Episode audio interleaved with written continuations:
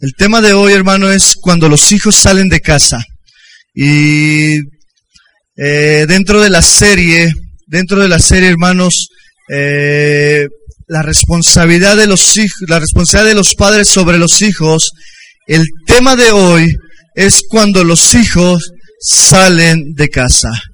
¿Cuántos de ustedes, hermanos, saben que sus hijos algún día, sus hijos jóvenes, saldrán del hogar? Amén. Quiero que vaya a segunda de Timoteo 3:14.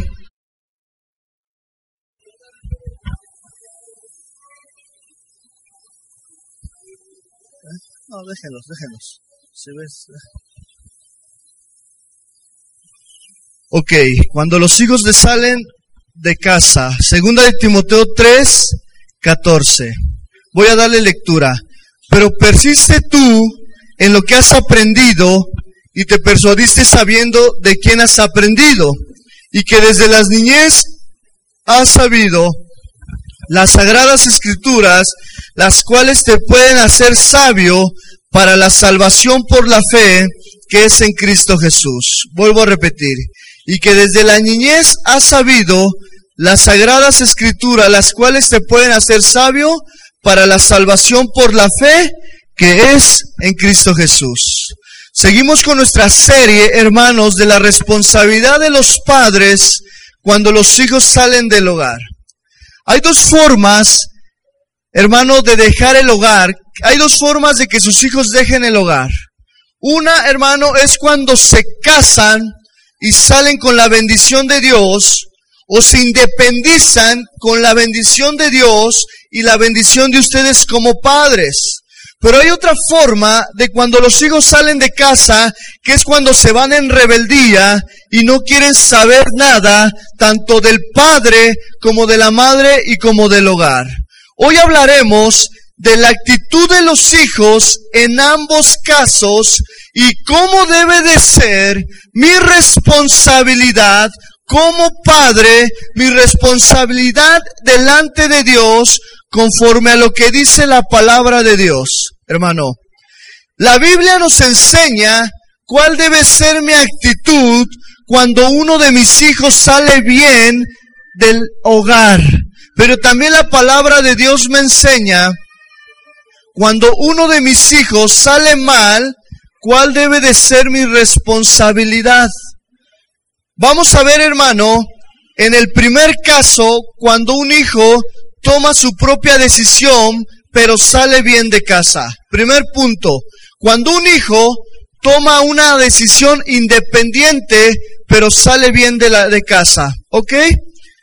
Vaya hermano, ahí quédese en Timoteo, vaya, pero ahora regrese a Timoteo, segunda de Timoteo 1.3. ¿Ya está ahí? Ok. Timoteo, hermano, fue uno de los primeros en la segunda generación de cristianos que hubo después de los apóstoles. Timoteo llegó a ser un cristiano no por medio de la predicación de un pastor o por la por alguna iglesia en particular, no, hermano. Timoteo llegó a ser cristiano y un buen hijo, hermano, llegó a ser un buen cristiano, un hijo, debido a que su madre y su abuela le enseñaron las sagradas escrituras desde pequeños. La labor de los padres es una importancia vital tanto en casa como en la iglesia. Es necesario entender que enseñar a los niños, hermano, es, es una oportunidad y una gran responsabilidad. Jesús quería que los niños vinieran a Él y pudieran tener ese tiempo. Mire hermano, no se distraiga. Usted es adulto y usted sabe contener la atención y tiene la madurez, ¿sale? Ok, vamos a ver hermano de quién aprendió Timoteo. Segunda de Timoteo 1.3. La palabra de Dios dice, doy gracias a Dios, al cual sirvo desde mis mayores, con limpia conciencia, de que sin cesar me acuerdo de ti en mis oraciones, noche y día. Le decía el apóstol Pablo al joven Timoteo. Deseando verte, ve lo que el apóstol Pablo le dice a este joven Timoteo, deseando verte al acordarme de tus lágrimas para llenarme de gozo, trayendo a la memoria, dice el apóstol Pablo, la fe no fingida que hay en ti, Timoteo, la cual habitó primero en tu abuela Loida y en tu madre Eunice, y estoy seguro que esa misma fe habita en ti, Timoteo. Hermano, Timoteo desde la niñez llegó a... Timoteo desde que fue niño aprendió las sagradas escrituras su abuela y su madre se empeñaron en educar, se empeñaron en, instruir, se empeñaron en corregir, hermano. Yo, yo me imagino que Timoteo era un niño como los que tenemos aquí, inquieto, intrépido, posiblemente serio, posiblemente eh, alguien muy, eh, muy juguetón, pero Timoteo era un niño, igual que tú y yo cuando fuimos niños. Sin embargo, hermano, Dice la palabra de Dios que una abuela y una madre estuvieron al pendientes de la educación de Timoteo. Y Timoteo, hermano, llegó a ser uno de los pastores más jóvenes que registra la palabra de Dios, hermano. Hermano, Timoteo siguió los pasos de su abuela y de su madre en su educación que es el buen camino y la palabra de Dios. Pero no siempre, hermanos, voy a, tomar otro ejemplo, que no siempre aun cuando padres les demos el mejor ejemplo a nuestros hijos o les demos un ejemplo intachable, hermano, no van, no, no, en todos los casos, tu hijo va a ser un buen hijo. A veces tú eres buen padre, haces tu trabajo, pero el hijo te sale un cabezón o te sale rebelde, o te sale contestón, o te sale con algún vicio, no sé qué sé yo, hermano. Pero vamos a ver, hermano, si en verdad estás haciendo tu trabajo. Porque si no estás haciendo tu trabajo, como lo hacía eh, Eunice y su abuela Loida, hermano, te aseguro que Dios te va a pedir cuentas de tu hijo. No me las va a pedir a mí, no se las va a pedir al maestro de la escuela ni al maestro de la escuela dominical. Le va a pedir cuentas a ti como padre. Yo no soy responsable de tus hijos. Tú como padre eres el responsable de la educación y la integridad de tus hijos. Los demás, la escuela, la iglesia, son factores, son instituciones que apoyan a la educación de tus hijos, pero no recae en ellos la responsabilidad. Timoteo, hermano, significa el que honra a Dios. Qué bonito nombre. Si tengo un hijo le voy a poner Timoteo, el que honra a Dios. Y en verdad Timoteo honró a Dios. Aunque tu día, hermano, aunque tú día y noche hagas tu labor de educarles, enseñarles, hermano, tarde o temprano vas a ver los frutos de esa educación. Ya lo he dicho, hermano, no se trata de caer en un legalismo, de ponerle cargas a tus hijos que ni, ni tú mismo las puedes cargar. Hermano, se trata, hermano, de hacer tu trabajo con amor, con paciencia, con dedicación, disciplina equilibrada en el Señor. Porque esa es la manera adecuada en la cual el Señor va a decir, sí, hiciste bien tu trabajo. La primera institución que Dios nos va a pedir es la familia. A mi hermano, antes de que me pida cuentas de ustedes como iglesia, me va a pedir cuentas de qué hice con mi esposa y qué hice con mi hija. No, Señor, pues, pues no quiso. Se fue de la casa. ¿Y qué hiciste para detenerla? No, pues nada. Ella decidió, no. Es mi responsabilidad, varón. La mujer es la gloria del varón. Ve a la mujer y vas a ver, hermano, cómo es el varón. Aunque a veces, a veces hay hombres o mujeres que, híjole, buenas, buenos hombres aman al Señor, quieren hacer las cosas, pero la esposa le salió eh, rebelde, necia o el viceversa. Hay mujeres que caminan en integridad con Dios, que están en el Señor y sus varones les salieron cabezones, duros, golpeadores, borrachos, ¿no? Pero hermanos, aún en esas situaciones Dios tiene el control. Jóvenes, El día que ustedes salgan, levanten la mano los adolescentes y los jóvenes. La mitad del auditorio. Muy bien. Un día saldrán de su hogar. Aunque tu papá diga, no, hijo mío, no te vayas. Un día saldrán del hogar. Y hay dos formas de salir del hogar. Con la bendición de tus padres, con la bendición de Dios, o de una manera en la cual tú no quieras saber nada de tu casa. Y hoy en día yo puedo ver que en la iglesia cristiana, con padres cristianos, hay jóvenes que abandonan el hogar porque no quieren saber nada. ¿Dónde es el problema? El problema puede estar en los padres, pero también el problema puede estar en el joven. Ahorita vamos a ver la, la, responsabilidad del padre y la responsabilidad del joven cuando eh, de manera irresponsable él hace lo que quiere. Timoteo significa el que honra a Dios. Hermano, yo hace una serie como de dos años y medio que hablé de la familia precisamente también, di una receta para ser hijos infelices. Si tú quieres, hermano, esa receta te la paso para que tu hijo sea infeliz. Dale todo lo que él quiera. Cúmplele los caprichos que tu hijo quiera. Si te pega, dile, hijo, bien, me pegaste, qué bonito. Si tú varón ves a tu hijo que le pega a tu esposa, felicítalo, porque está haciendo bien. Estás haciendo al próximo Chapo Guzmán. Eso es algo eh, desequilibrado, ¿ah? No van a seguir este ejemplo. Pero hermano, no siempre tus hijos seguirán el buen camino. Aunque seas un padre ejemplar, a lo mejor alguno de tus hijos te va a hacer pasar dolores de cabeza. El ejemplo está en la vida de Samuel. Vaya a primera de Samuel 3:19.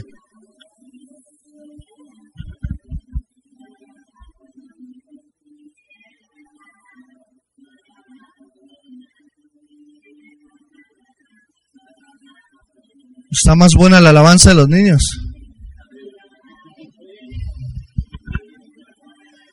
Ok, Punto número dos. No siempre tus hijos seguirán el buen camino, aunque seas un padre ejemplar.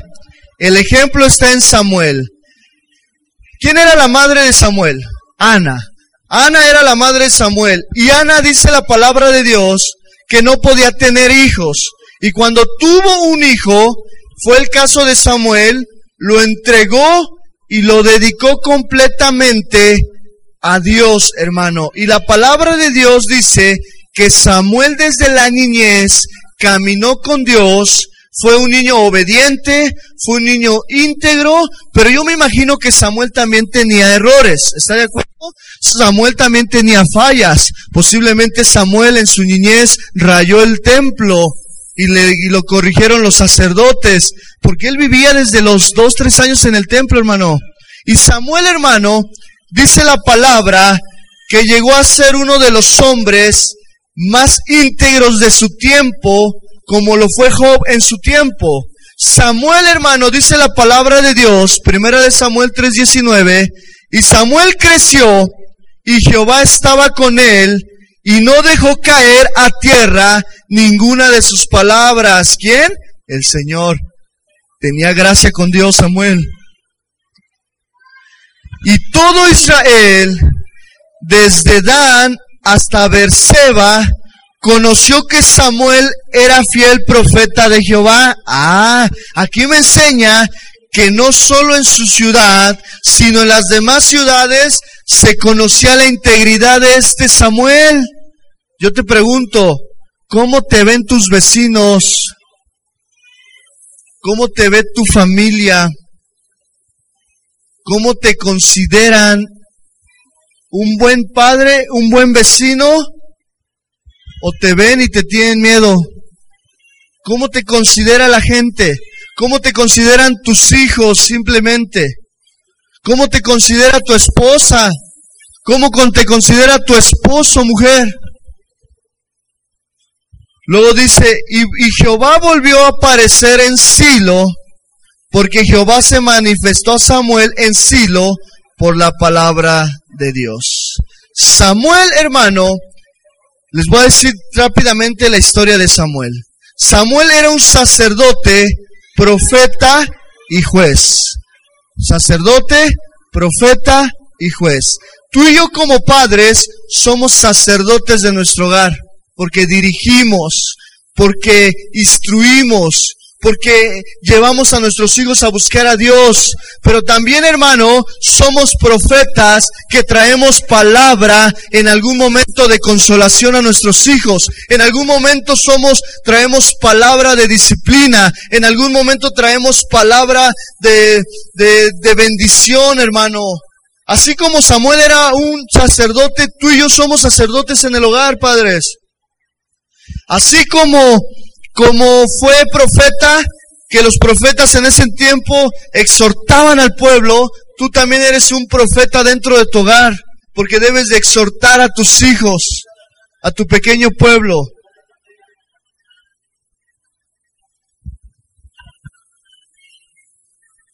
Jehová, Samuel hermano, era juez. ¿Cuántos de ustedes padres deben de ser jueces en el buen sentido de la palabra en su hogar? saber hasta dónde sí impartes justicia, saber hasta dónde sí permites o hasta dónde tienes que poner un alto. Hermano, Samuel era íntegro. Qué bendición. Samuel no era un tranza. Samuel era un hombre justo, temeroso de Dios, un hombre ejemplar. No se dejaba comprar por cualquier juicio como hoy los licenciados. ¿A poco no, Luzma? ella sabe, le acaban de hacer un licenciado y hasta que entró aquí Fausto, un hermano en Cristo de aquí, y pudo apoyarle y en menos de un día ya tenía resuelto la situación. Pero ponga atención, Samuel era un licenciado, un juez que no se vendía por el pueblo. Como padre, era un padre ejemplar. Era un padre temeroso de Dios. Y, y, ponle que aparte de ser un buen padre, era un ministro de Dios. Hombre, qué trabajo tenía Samuel. Dirigir al pueblo, dirigir a la iglesia, dirigir a los sacerdotes, dirigir a su familia. Sin embargo, los hijos de Samuel, hermano, un día crecieron, se casaron, fueron esposos, fueron padres, hermano, ya que la Biblia lo afirma, pero ¿qué pasó con los hijos de Samuel?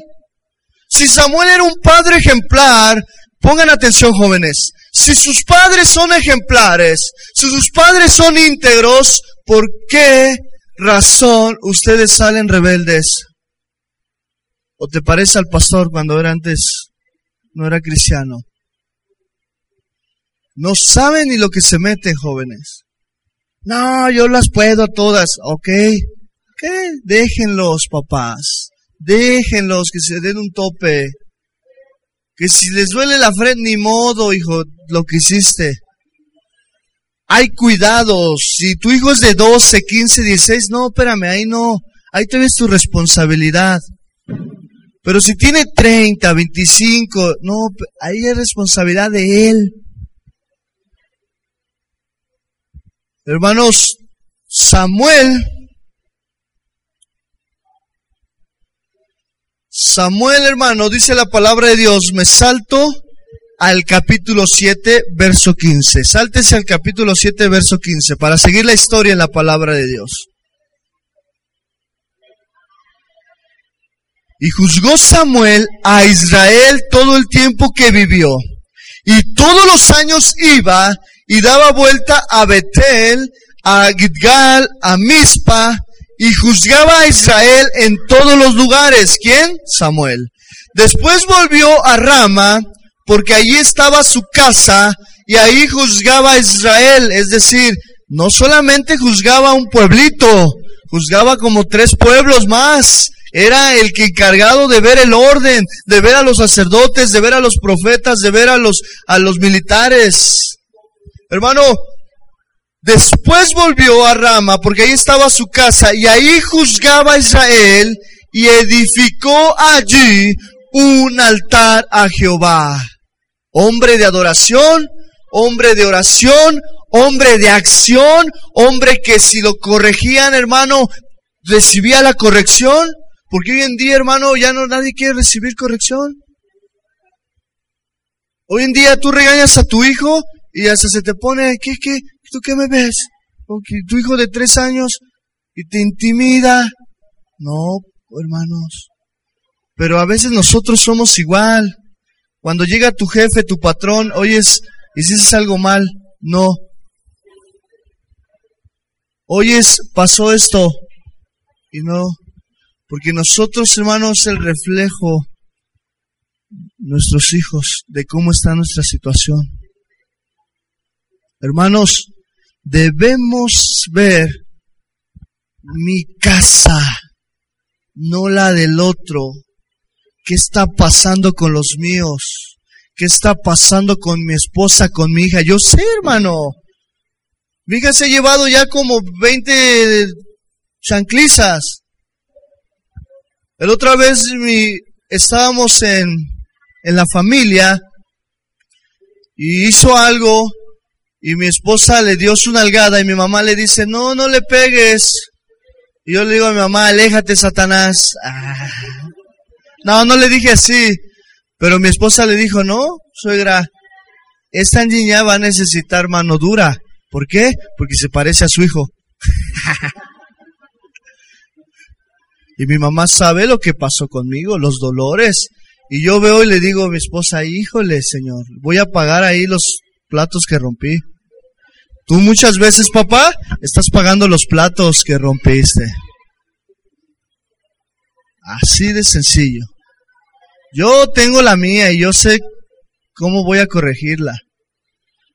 Mi consejo es, observa, analiza, métete con el Señor, pide sabiduría, pide consejo, hermano.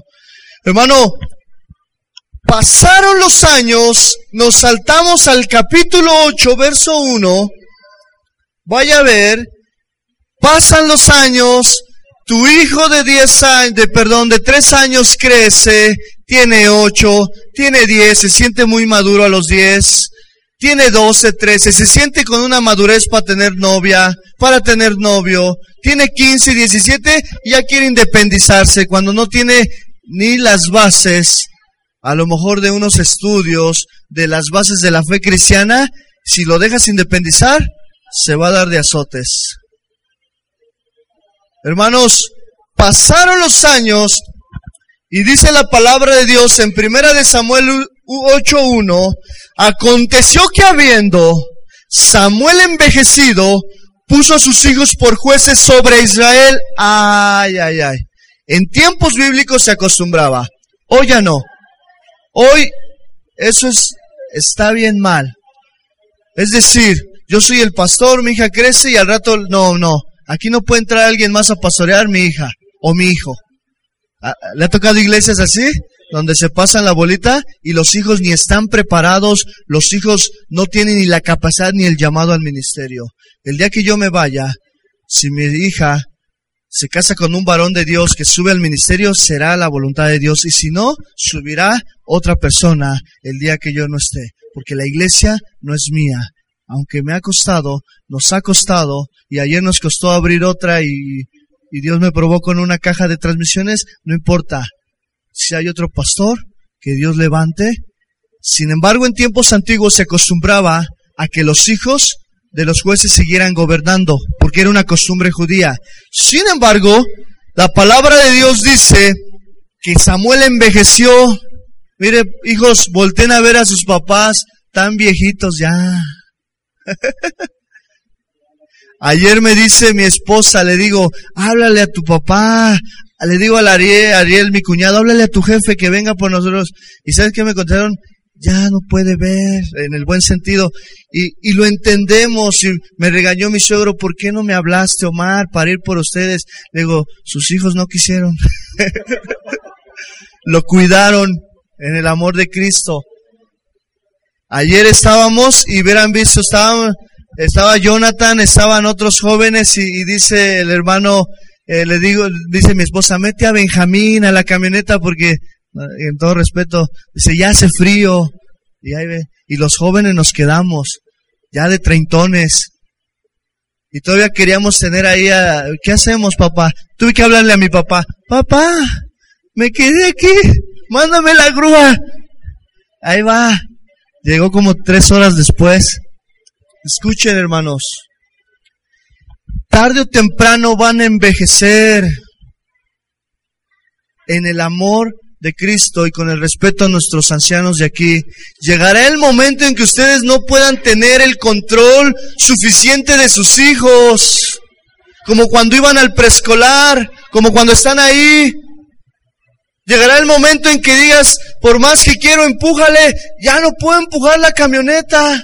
Gracias a Dios que iban dos jóvenes con nosotros mi esposa, pues la bebé, le dije, ahí agarra a la bebé y, y de repente el John sacó acá el puñal y estaba así, y vigilando y no traía ahí su, su varilla y me, y, porque pues imagínense medianoche, autopista, solo, nos tocó una bajada, los camiones bajaban a una velocidad excesiva como de 140, los, los traileros, mi suegro ahí saben, cómo manejan esa carretera.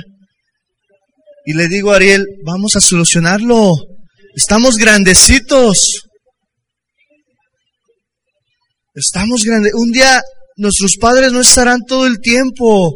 Aunque ellos, aunque ellos a su edad avanzada quieran estar ahí, pues vamos a darles chance, pero no todo el tiempo van a estar. Voltea a ver a tu papá. Dile, ay, mi canosito, viejito. Yo a mi papá con todo respeto le digo, viejito, jefecito, mi papá me dice, tres de la mañana, ahorita voy por ti. Le digo, cálmate, mira, mándame la grúa. No, la niña. Le digo, sí me preocupa, pero está bien. Porque los papás somos así. Los papás, un papá que no se preocupa por sus hijos, cuidado. Un papá que no ve, aunque su hijo tenga 40, claro, no vas a ir ahí a ponerle todo, no, no, no. Pero estás ahí, hijo, no le pegues a tu esposa. Hijo, honra a tu madre, no la has visitado. Hijo, ay papá, siempre. Sí, hasta que el Señor me lleve. Hijos. Yo todavía me regañan, ahí está mi esposa. Llego a la casa y mi papá me regaña. Llego con mi suegro, mi suegro me regaña. Tengo que recibir la corrección. ¿Por qué? Porque nunca se va a acabar. Hermano, Samuel envejeció y puso a sus hijos y el nombre de su hijo primogénito fue Joel y el nombre del segundo Abías y eran jueces en Berseba, pero no anduvieron los hijos por los caminos de su padre. Qué difícil para Samuel, siendo un padre ejemplar, siendo un matrimonio con su esposa, que sus hijos no hayan caminado en sus caminos. Porque llegará el día en que tus hijos tomen su propia decisión y no vas a poder detenerlos. Muchas veces estamos deteniendo al joven de 30 años, no. Ahorita voy a ver, hermano, cuál debe ser mi actitud. No estoy hablando de un niño, Estoy hablando de un joven adulto, porque ni el adolescente todavía tiene la capacidad. Y estoy hablando de los 18 para acá. Muchos dicen, ya voy por mi IFE. Ah, qué bien, qué bueno, porque ya tienes más responsabilidades. No, para que me dejen entrar al antro. Ah, no. IFE habla de responsabilidades. Haces un delito, vas a la cárcel mayor. ¿A poco no, Fausto? a un menor de edad cuando son delitos graves. ¿Por qué? Porque ya. No, que si los judíos 21 años, déjenlo, ellos tienen su educación. En México, a los 18 años, su hijo pasa a ser legalmente un mayor de edad. Aunque a los 18 años no tenga la madurez, no la va a tener. Pero él ya se siente adulto. Entonces, trátalo como tal. ¿Quieres responsabilizarte? ¿Quieres tu IFE? ¿Quieres la licencia de conducir? Demuéstrame que tiene la madurez para conducir. Ah, jefe, mira, ayer casi nos estampamos con unos muchachos ahí en CTC cuando llegó la grúa. Arrancones ahí. Yo sé, hermano, yo anduve en ese ambiente. Chavos, yo anduve en ese ambiente. Mujercitas, yo sé lo que es estar en un convivio de preparatoria, con el amigo, con el novio, en un lugar oculto, en un lugar oscuro. Y yo sé que el beso, el apapacho, abren puertas para tener la relación sexual. Cuidado, señoritas. Les hablo porque yo también fui joven, porque aquí hay jóvenes Padres, cuiden, vigilen a sus hijos. No, pero es que este, yo ya les enseñé, sí, pero no importa, vigila y cuida a tus hijos. Crecieron los hijos de Samuel y dice la palabra de Dios que no anduvieron en los caminos de su padre. Antes, ve lo que pasó con estos hijos. Se volvieron tras la avaricia, dejándose sobornar y pervirtiendo el derecho. Ya me imagino a Joel y a Advías diciendo, aquí yo soy el licenciado. Mira, ¿cuánto quieres? ¿Quieres qué quieres? Tú dime, ¿qué negocio quieres poner? ¿Un burdel? Mira, no te preocupes, dame cinco mil mensuales y dame entradas libres para toda la flotilla. Y ten.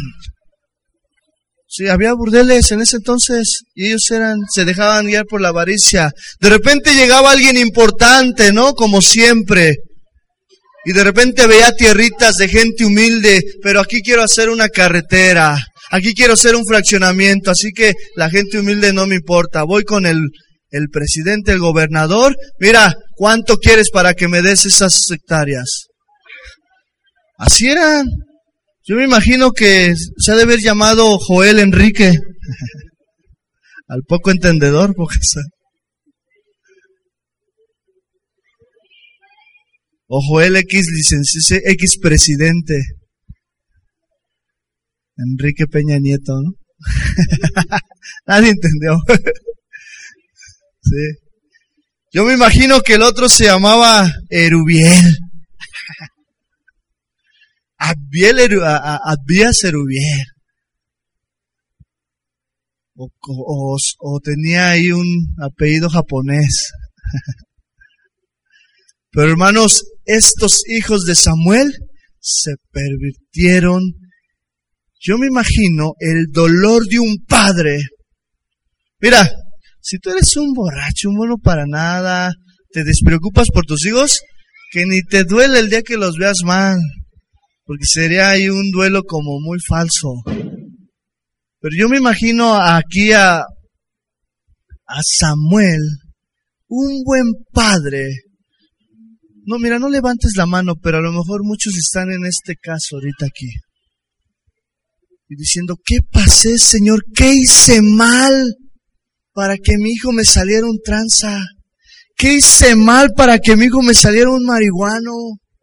¿Qué hice mal para que mi hijo llegara y me pegara y me golpeara y me dijera, tú no eres mi padre, me vale? ¿Qué hice mal para que mi hijo me azotara la puerta en aquel? Aquí no vengas, aquí no estás bien recibido. O a lo mejor estamos en esa situación. Hermano, Samuel jamás permitió un soborno, jamás permitió venderse, pero sus hijos sí. ¿Qué pasó ahí? ¿Cuál fue el problema? Ya ve, ahí se rompen las herencias generacionales, que si el abuelo borracho, el hijo borracho, el nieto borracho, no, eso no existe.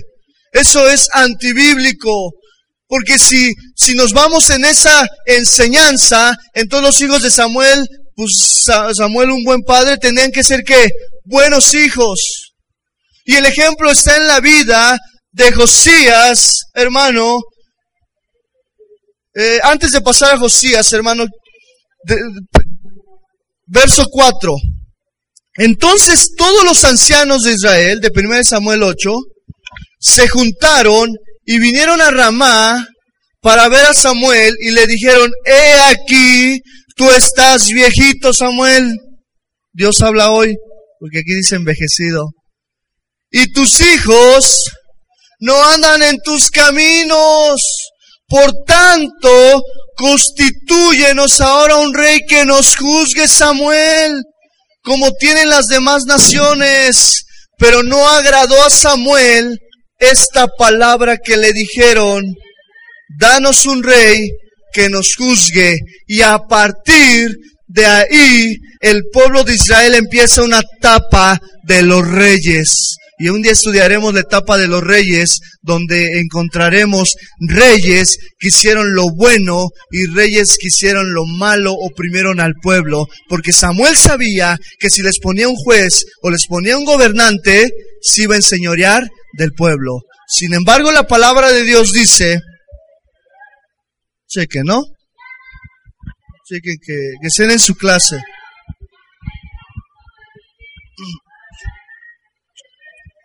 Y la palabra de Dios dice,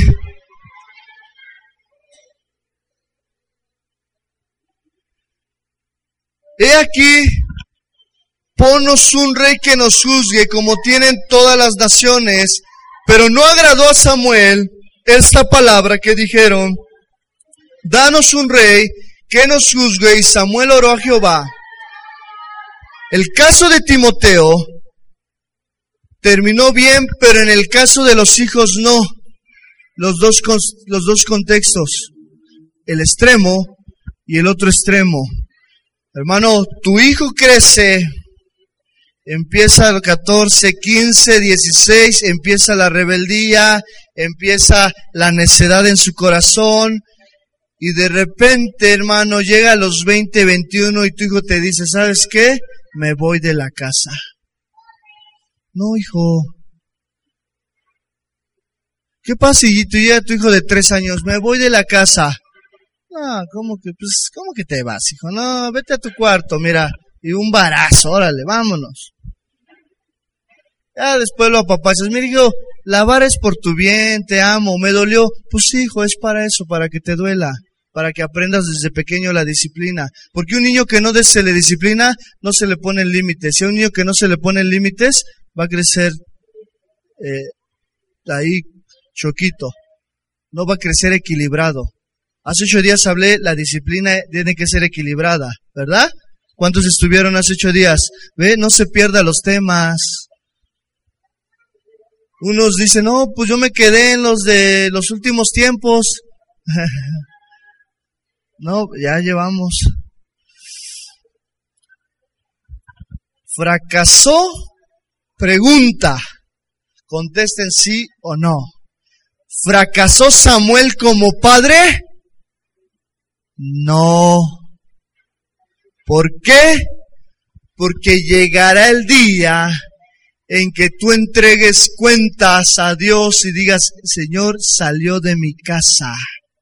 Pero viviendo en tu casa, si tu hijo es rebelde, si tu hijo no quiere entender, entonces sí, es responsabilidad tuya como padre. Estoy hablando de jóvenes adultos, adolescentes van para allá, adolescentes van para ese camino.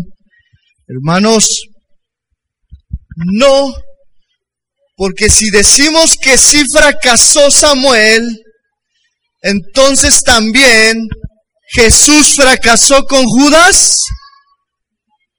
A ver, échense esa. No, porque Judas tenía su libre albedrío y tus hijos tienen su libre albedrío tarde o temprano. Tus hijos decidirán seguir los caminos de Dios, sí o no en su libre albedrío. Ahorita los metemos a la fuerza. Aunque la mamá diga, es que llora, no importa, métanlo. No, pero es que mi hijo, no, mételo, aunque llore, mira, a tu hijo no pasa nada, no le están haciendo nada malo. Ahí está bien, ahí está cuidado. Ahí le están dando su clase. ¿Por qué? Porque está aprendiendo un hijo. Pero ¿cómo voy a decirle ahorita a Ariel o a tu hijo, vente a la iglesia, te quiero en la iglesia, si no te voy a agarrar a chanclazos? Así, ¿no? Como si fuera mi hijo. Hermano, traiga a su hijo porque si no, está siendo un mal padre. No, porque este padre hizo su trabajo. ¿Cuántos años tienes? Un ejemplo. 27 años ya toma sus propias decisiones. ¿Están de acuerdo? Ya no es tu decisión. Marca tus límites. No, pastor, pero es que es mi niño. Pues sí es tu niño, pero ya creció. No, pastor, pero es que es mi bebé. Es el único que puede tener. Sí, ya creció. Ora al Señor para que te dé otro pequeñito. Ah.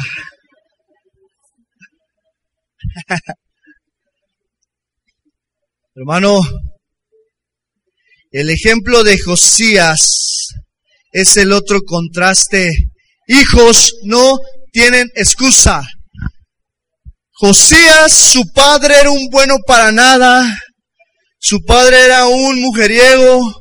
Su padre era un borracho, era un juez que hizo lo malo delante de Dios, pero Josías, su hijo, hizo lo bueno delante de Dios. No hay pretexto, no hay enseñanza de herencias generacionales. Si tu padre no te da un ejemplo, joven, si tu padre no te da el ejemplo que tú has querido ver, tú tienes la decisión de elegir entre el buen camino o el buen el mal camino. No le eches la culpa al rato de tu divorcio joven o de tu de tu situación personal a tu padre, porque tú ejerces a una edad de los 18 años en adelante tu autonomía y tu independencia.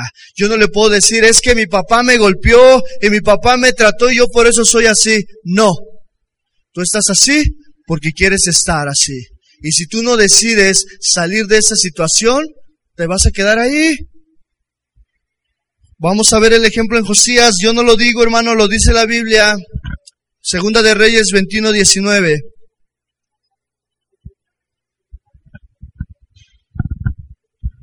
Segunda de Reyes 21, 19.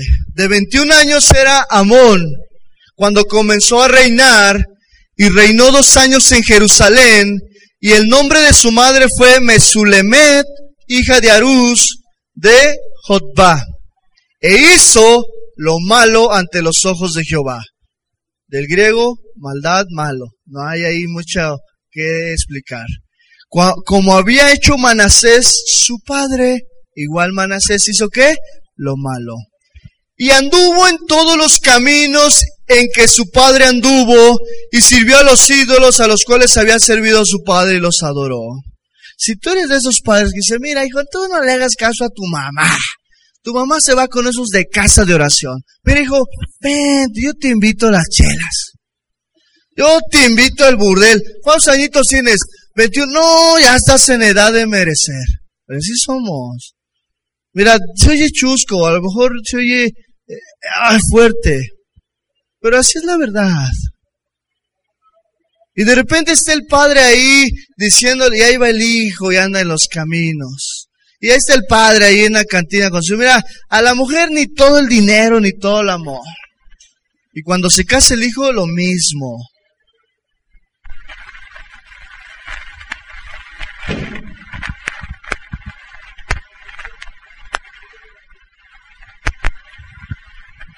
Y dejó a Jehová, el Dios de sus padres, y no anduvo en el camino de Jehová. Y los siervos de Amón conspiraron contra él y mataron al rey en casa. Ve. Entonces el pueblo de la tierra mató a todos los que habían conspirado contra el rey Amón y puso el pueblo de la tierra por rey en lugar a Josías su hijo. Es decir, mataron a Amón, que era un bueno para nada, que era un mal padre, era un buen rey. Vayan, vayan acomodándose pequeñitos en una silla. No importa si no estén y estén en silencio. Les dije que los sacaran porque ahorita vamos a hacer un tiempo de administración porque ahí están sus pequeños. Pongan mucha atención los pequeños que acaban de salir, que tienen ocho años y nueve, diez. Muere Amón y sube Josías y dice la palabra de Dios que los demás hechos de Amón no están todos escritos en las crónicas de los reyes de Judá. Y fue sepultado en su sepulcro en el huerto de Usá y reinó en su lugar Josías, su hijo. Pero ¿qué creen, hermano? Josías de ocho años marcó la diferencia. Porque nos saltamos al 22, sáltense al 22.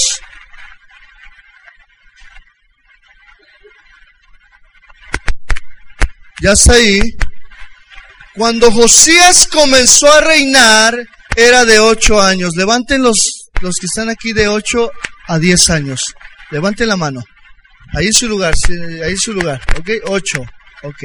Ve la responsabilidad que tenía un niño a esa edad. Y ve el ejemplo de su padre Amón. ¿Qué? O sea, ahí se rompe esa doctrina de las falsas generaciones, de las doctrinas generacionales. La mamá corajuda, la hija corajuda. No, no, no. Es porque es el patrón. El hijo, no, ese es un patrón de conducta. ¿Por qué? Porque nunca les dices un ejemplo a tus hijos. Es que lo traemos en la sangre, mentira. En la sangre solamente traes la vida y la de algunas enfermedades de tipo tipo de la salud, del cuerpo, físicas. Las espirituales no están ahí. Las espirituales están en la naturaleza de sus hijos, en la condición de cómo son sus hijos, ahí. Y si tú no entiendes eso, te vas a dar muchos dolores de cabeza. Porque vas a querer cambiar a un hijo que tiene la naturaleza caída, mejor predícale, mejor pídele sabiduría al Señor para saber cómo enfrentar y confrontar a ese hijo. Hermanos, Josías tenía ocho años y reinó en Jerusalén treinta años, Jerusalén treinta y un años, perdón. El nombre de su padre fue Gedida, hija de Adaí y de Boscat, e hizo lo recto ante los ojos de Jehová y anduvo en todo el camino de David, su padre. Pregunta, David era su padre. En ese momento, no, David que era un abuelo. Yo me imagino, David era su abuelo, hermanos. Yo me imagino que Josías ha de haber visto al padre ha de haber visto al abuelo y dice, híjole, mi abuelo le pega a mi abuela, mi padre a mi mamá, y de, y de repente empieza a escudriñar los libros y se encuentra entre sus generaciones a David, que hizo lo bueno, que tuvo errores, pero siempre trató de consagrarse, y en ese momento, hermano, Josías dice, yo no quiero ser como mi padre. Jóvenes, si tu padre te da un mal ejemplo, tú no seas como él. Tú puedes marcar la diferencia. Tú puedes decir, Señor, yo no quiero ser igual que Él y ahora quiero ser como tú. Osías tenía ocho años. No hay pretexto, jóvenes. No hay pretexto, adolescentes, de decir, es que mi mamá me enseñó esto. Porque Josías, hermano, hizo la diferencia. Cuando crecen tus hijos, tomarán sus propias decisiones. Unos irán en el buen camino. Pero si tú como padre hiciste lo correcto, despreocúpate. Pero si como padre no hiciste lo correcto, preocúpate cuando te encuentres frente al Señor. Mira, no vas a perder tu salvación, porque de eso no depende la salvación. Pero sí vas a perder tu corona de decir, excelente Padre. Yo te voy a decir, es que vete allá atrás, como en la escuela. ¿A poco no, niños? Vete a la esquina y unas orejitas de burro.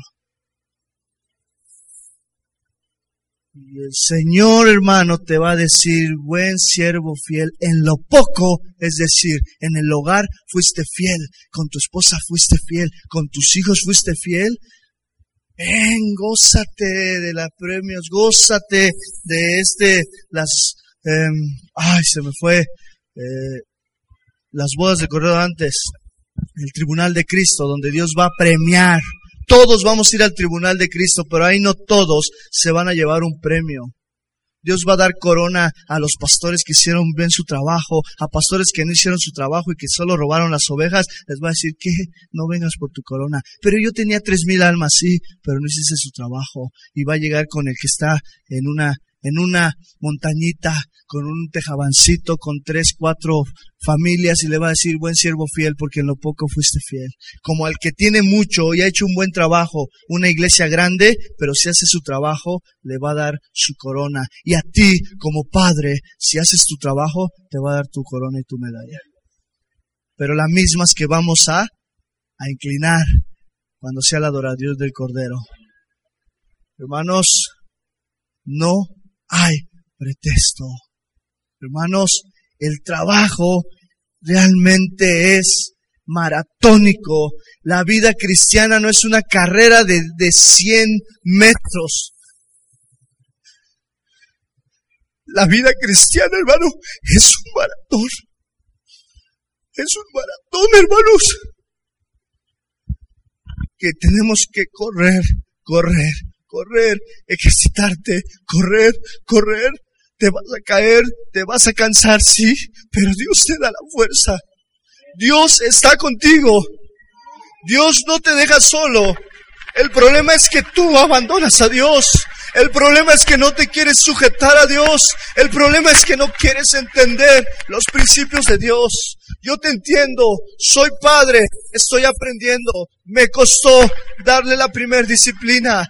A veces me acuesto y el Señor me dice, no le has dado un beso a tu hija, no le has dado un abrazo, levántate. Señor, ya vengo muy cansado del trabajo y me dice el Señor, ah, ok, el día que me pidas, tu quincena no va a llegar a tiempo. Ah, honra a tu esposa, obedece a tu esposa, varón, mujeres obedezcan a sus maridos, porque nuestras oraciones nada más llegan aquí y se regresan. Josías, hermano, marcó la diferencia. La palabra dice, por tanto dejará el hombre a su padre y a su madre. La palabra dejará connota un cambio de prioridades en tu hijo. La palabra, hermano, que viene en Génesis 2.24, por tanto, dejará el hombre a su padre y a su madre. La palabra connota un cambio de prioridad en tu hijo. Y la palabra se unirá, encierra la idea de una pasión amorosa en el Señor donde será una sola carne con su esposa y tú como padre ya no puedes intervenir más que el consejo que les puedes dar a los dos. Pero estás aquí a tiempo de enseñar a tus hijos, hermano, que marquen la diferencia. Si no, hermano, nos vamos a unir. La iglesia cristiana se está uniendo hoy en día al mundo en que hoy se están registrando los mayores índices de divorcios en el pueblo cristiano. Pregunta es, ¿por qué? Hoy le preguntas a los jóvenes, ayer estábamos en OC dando una cátedra aquí con los jóvenes y les preguntas cuántos quieren casarse y todos dicen, no, yo no. Para ver a mi papá, para ver a mi mamá, no, pues yo no me quiero casar cuando es la voluntad de Dios. Otros dijeron, yo sí, en su tiempo, cuando Dios me entregue a la persona indicada. ¿Cuántos tienen arriba de los 20? Menos, yo creo que no tienen la edad suficiente para un noviazgo. ¿Cuántos tienen 20, 21 hacia arriba? Levanten sin pena. Muchachos, hija, hijo, esperen a la persona indicada. No se adelante, no te adelantes. Señoritas jóvenes, Dios va a poner a la persona indicada. Y cuando llegue, no le tengan miedo de hablarle. Agárrate, perfumas, te lava los dientes y le hablas. y le dices, oye, te quiero conocer, veo que vienes a la iglesia. Y ella te va a decir, se va a poner nerviosa, a lo mejor no te contesta. Y síguele haciendo la plática, joven pero un noviazgo en santidad, un noviazgo que agrade al Señor. Hermanos, quiero terminar. Ayúdame, ¿no?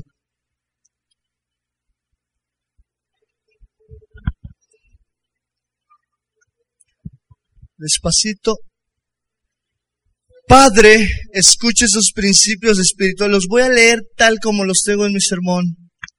Padre, cuando tu hija esté en edad casadera, ora para que tenga un varón de Dios como esposo. Cuando tu hijo te diga, papá, me gusta esta persona, sé sabio, platica con ella, no la encierres en la casa no le digas, te prohíbo que lo veas. Y ahí está tu hijo de 25 años asomándose en la ventanita. Pero dile, hermano, que si no tiene un noviazgo, una amistad responsable, lo más seguro es que todos sus proyectos se cierren y tengan que asumir una responsabilidad que todavía no están en edad. Habla con ella, habla con él. Cuando tu hijo, hermano, varón, te dice, papá, me gusta esta muchachita. Dile, mira hijo, tienes que aprender a respetarla. Tienes que aprender a quererla, amarla, porque tienes una mamá y tienes una hermana también tú en casa. Y tu hijo varón va a aprender a respetar esos límites. Mamás, mamás, no siempre les van a durar los hijos en casa. Algún día llegará tu hijo, te dirá, mamita, mi chiquita, como te digan, mamá, me voy de la casa. Mamá, encontré a mi pareja. Te amo y quiero honrar a mi pareja como mi papá te honró a ti. Y tu mamá tienes que decirle, hijo, adelante. La otra vez hice una broma, pero muy real entre los amigos y la familia. Yo soy así. Agarré, vi a mi hija y le dije, hija, ya, ya veo el día que te tenga que entregar. Pero el día que te tenga que entregar, si Dios me da vida, ser con alguien que te ame, te respete, porque si no se las ve conmigo. Antes de ser pastor era boxeador. porque es el amor de un padre a una hija. Y si Dios me da un varón, y si no me lo da, creo que aquí tengo muchos hijos espirituales jóvenes que están bien fieles. Y el día que yo vea, y el día que ustedes vean, porque aún mi esposa está ahí, que yo trate mal a mi esposa, en ese día, ven y corrígeme. Si no quieres recibir la corrección, preocúpate porque Dios puede tratar con tu vida, varón.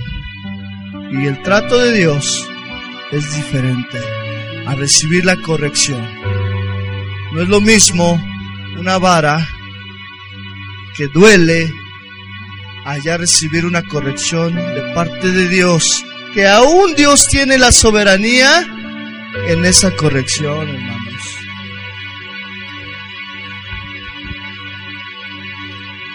La independencia de un hijo es buena en la medida que tú veas la madurez de tu hijo en vivir solos y querer la independencia. Es por eso que debes de dejarlos ir, dejar volar a tus polluelos, dejar volar a tus palomitas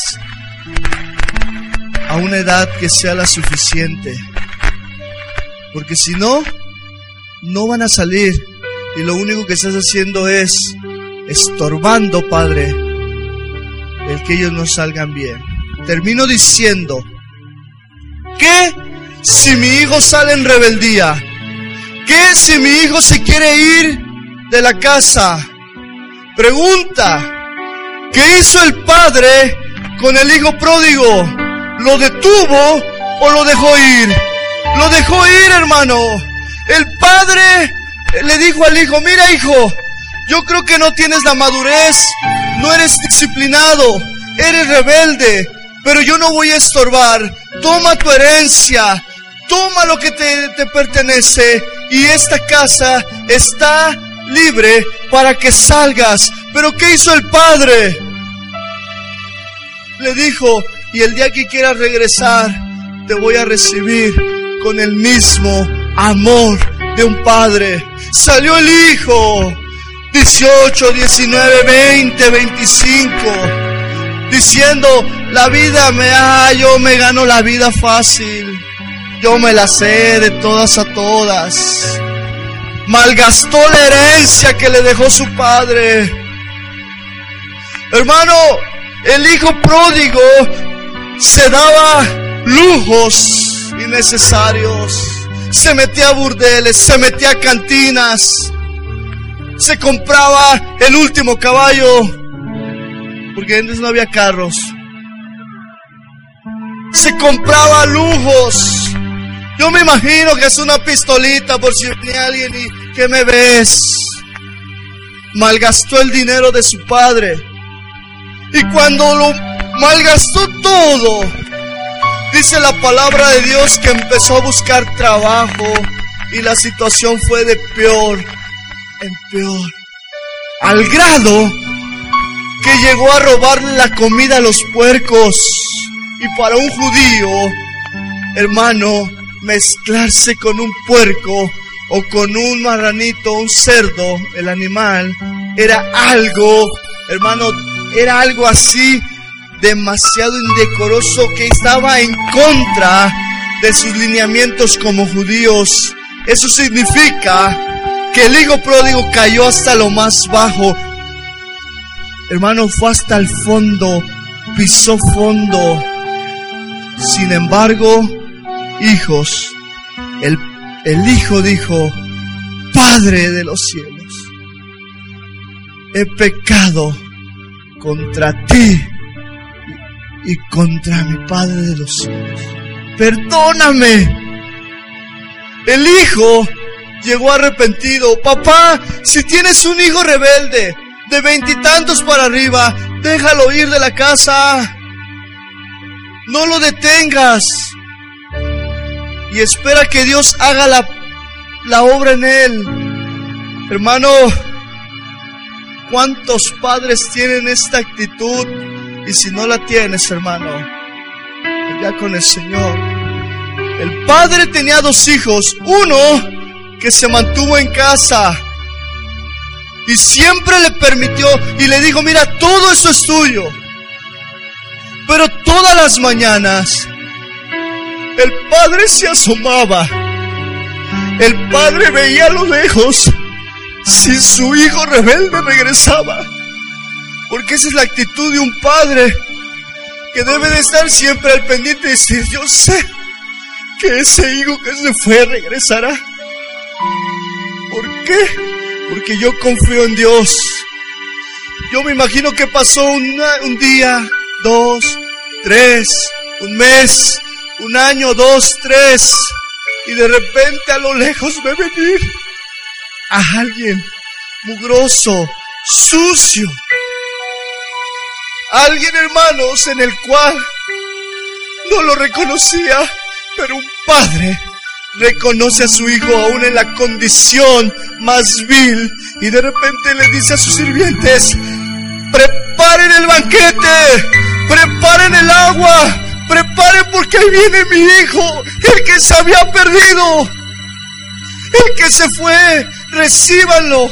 Y de repente viene el hijo, le dice, Padre, perdóname, he pecado contra ti, contra el cielo, hazme como uno de tus jornaleros. El hijo llegó arrepentido, el hijo llegó con una actitud arrepentida y el padre le dijo, ven, hagamos fiesta, le dio anillo, le dio vestiduras, porque el padre nunca debe de dejar de hacer su trabajo, por más malo que sea el hijo, por más mal que sea el hijo. Pero la actitud es, déjalo ir. Ponte de pie.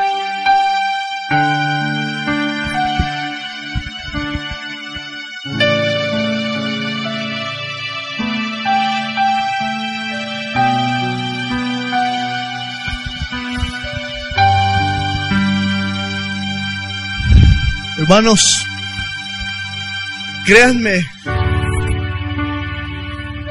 Así como ustedes, mi esposo y yo también, las actividades diarias son pesadas.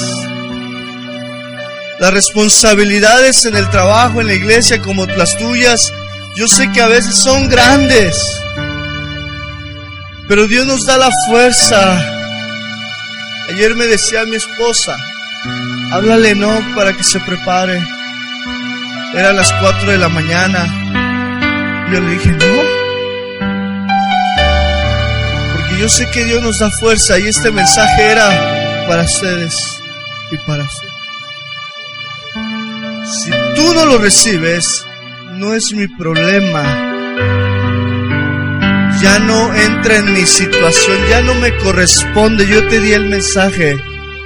Lo arreglarás con el Señor. Levanta tus manos y dile, Señor, perdóname, ayúdame. Ayúdame en esta labor. Padres, abracen a sus hijos, hijos abracen a sus padres. Dile, papá, perdóname.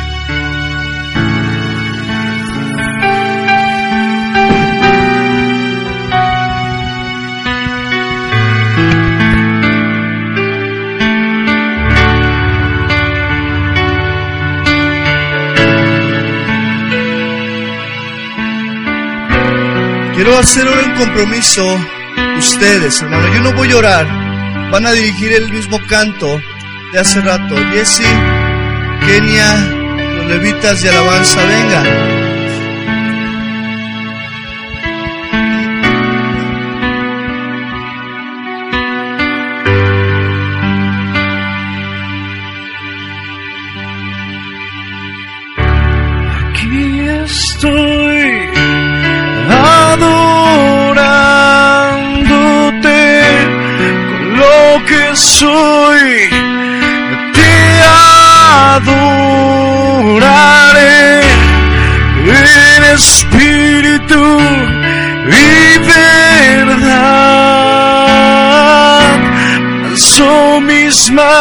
house.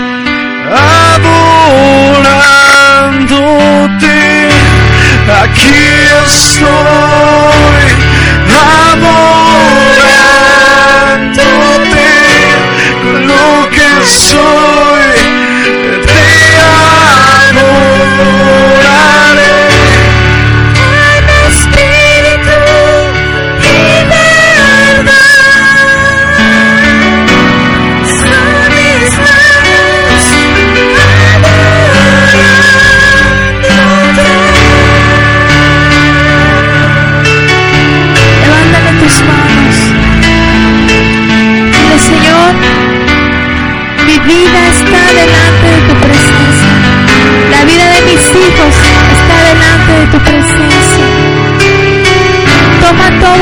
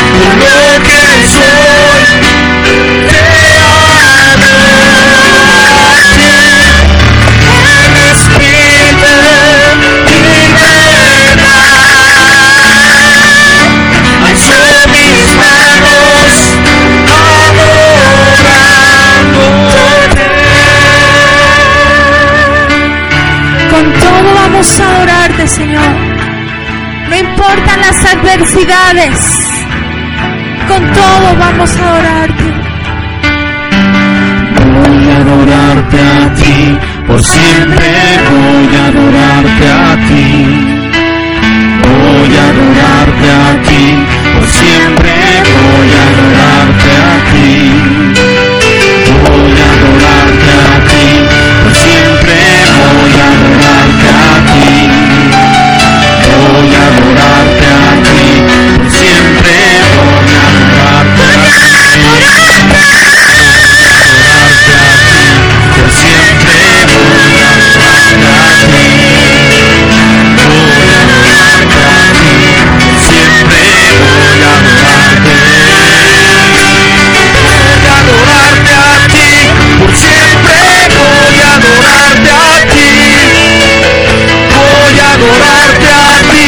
por siempre voy a adorarte.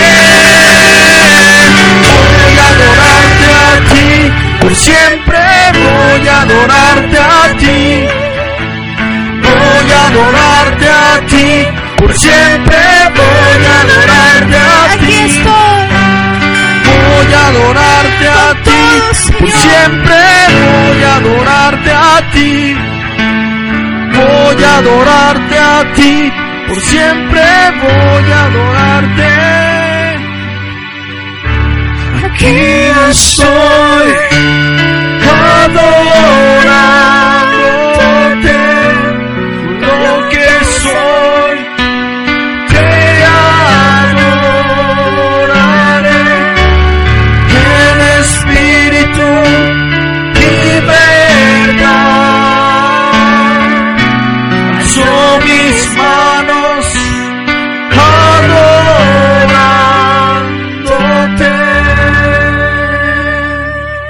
Señor, que tu verdad y tu palabra, Señor, sea escrita en los corazones de estas familias. Que tu vida y tú soples, Señor, vida a los corazones de estos padres, de estos hijos. Señor, y que tu palabra quede escrita en nuestros corazones. Adolescentes y jóvenes, levanten sus manos.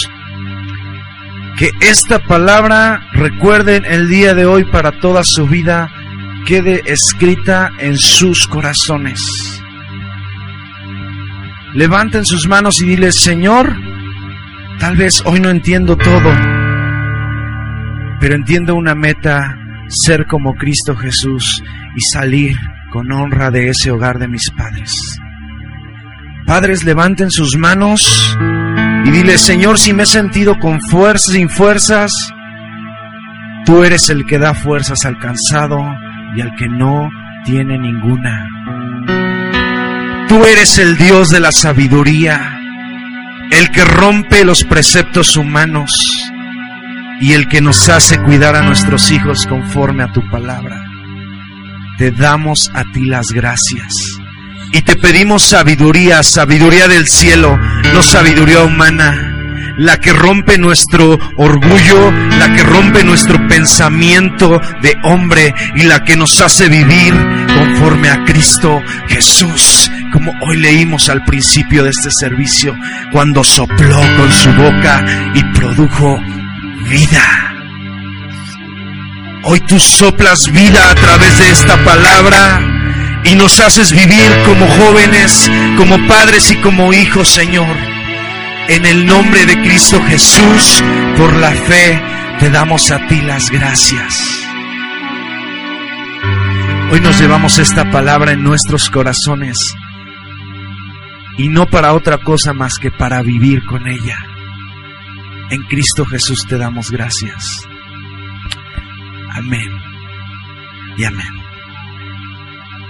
Que el Señor les bendiga. ¿Por qué no das un fuerte aplauso al Rey de Reyes?